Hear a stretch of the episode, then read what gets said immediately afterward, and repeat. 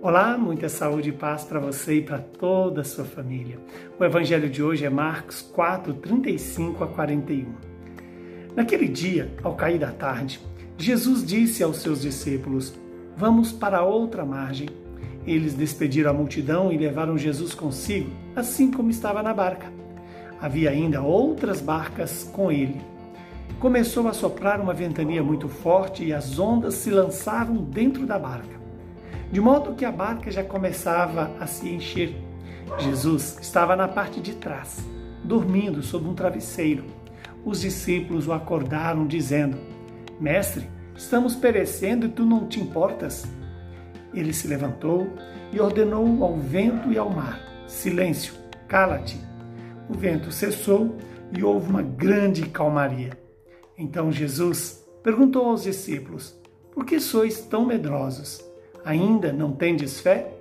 Eles sentiram grande medo e disseram uns aos outros: Quem é este a quem até o vento e o mar obedecem? Palavra da nossa salvação. Glória a vós, Senhor. Louvado seja Deus por esta palavra que ela produz em nós os frutos que ela nos anunciou.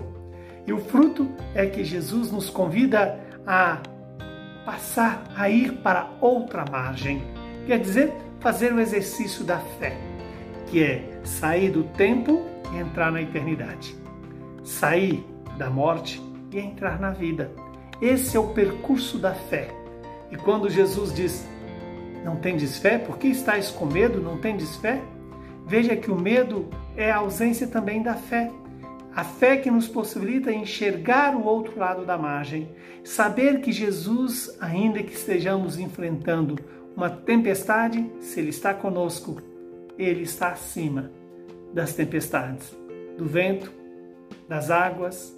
E quando Jesus manifesta o seu poder junto à tormenta que estava é, acontecendo naquele momento, é as, quais são as palavras que Jesus então diz?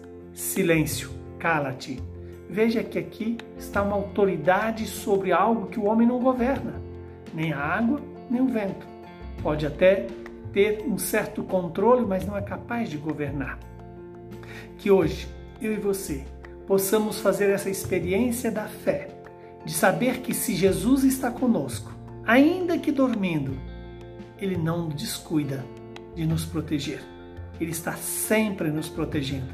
Agora, o que depende de mim, o que depende de você, é a fé.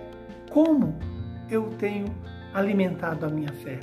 Pela força da palavra de Jesus, que foi, foi capaz de mandar calar o vento, acalmar o mar, essa palavra possa também fazer calar em mim tudo aquilo que é a voz do, do inimigo, Fala, capaz de restaurar em mim a mansidão.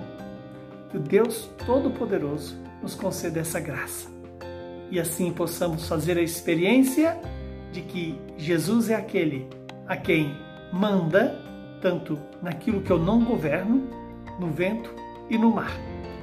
Que Deus Todo-Poderoso nos abençoe e nos santifique.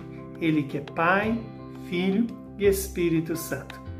Que Deus seja a sua força, sua luz e a sua esperança.